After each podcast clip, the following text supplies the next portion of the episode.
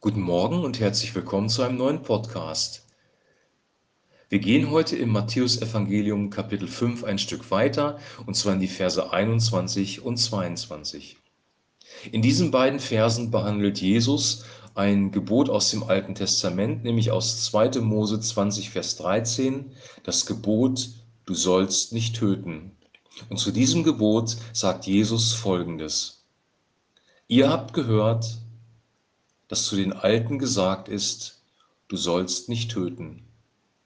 Wer aber tötet, der soll des Gerichtes schuldig sein. Ich aber sage euch, wer mit seinem Bruder zürnt, der ist des Gerichtes schuldig.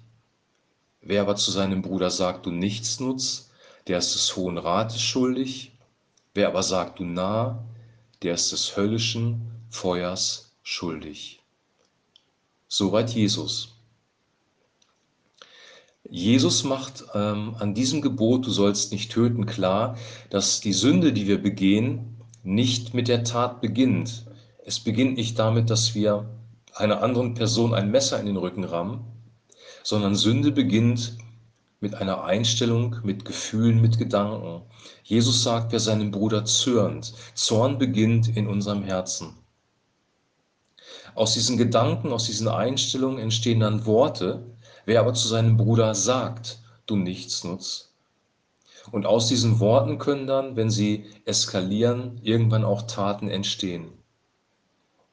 Jesus macht hier also klar, dass der Ursprung der Sünde nicht die Tat ist, dass es nicht um die Tat geht, sondern es geht um das Herz des Menschen.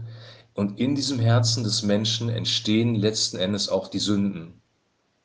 Die Sünde, die Erb die, die Erbsünde, die in die Welt gekommen ist durch Adam und Eva, beeinflusst unser, unser Leben, beeinflusst unser Denken, unser Fühlen, unser Herz und daraus können Worte entstehen und daraus können Taten entstehen.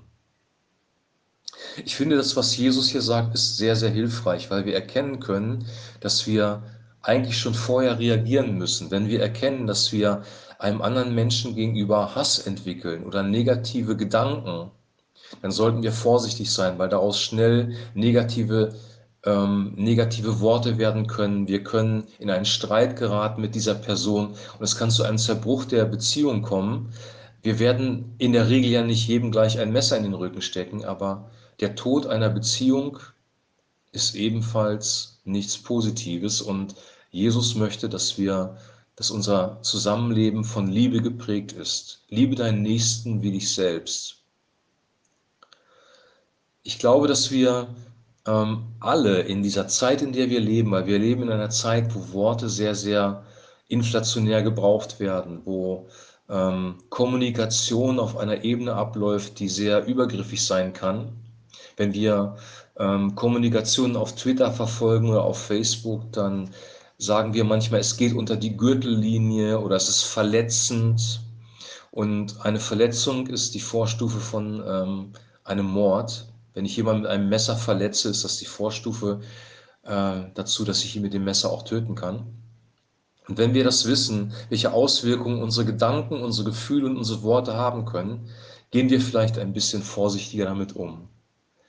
Und ich wünsche uns, dass wir diese Interpretation ähm, des alttestamentlichen Gebotes von Jesus ernst nehmen, weil er wirklich den Sinngehalt dieses Gebotes klar macht und uns klar macht, dass wir aufpassen müssen, was in unserem Herzen passiert. Die Sünde kommt aus dem Herzen. Unsere Aufgabe ist, wenn wir das erkennen, wenn wir diese Gedanken hochkommen sehen, dass wir sie Gott geben und sagen, Herr, vergib mir, dass ich Hass in meinem Herzen habe. Vergib mir, dass ich negative Gedanken in meinem Herzen habe. Bitte reinige mich. Ich brauche eine Veränderung in meinem Herzen. Gott möchte unser Herz reinigen. Er möchte uns trainieren, dass wir in dieser neuen Identität leben, von der ich schon mal gesprochen habe, in der Identität, in der wir geprägt sind von Frieden, von Liebe, von Wohlwollen dem anderen gegenüber, von der Barmherzigkeit Gottes. Wenn jeder Mensch in dieser Gesellschaft nach diesen Prinzipien des Reiches Gottes leben würde, hätten wir diese Diskussionen auf Twitter und Facebook nicht. Und nur Gott selber kann die Veränderung bringen durch seinen Heiligen Geist. Und ich wünsche uns, dass das in unser Leben hineinkommt, dass unser Denken verändert wird, unsere Gefühle verändert werden unsere Rede verändert wird und letzten Endes auch unsere Taten verändert werden, damit wir ein gottgemäßes Leben führen. Shalom.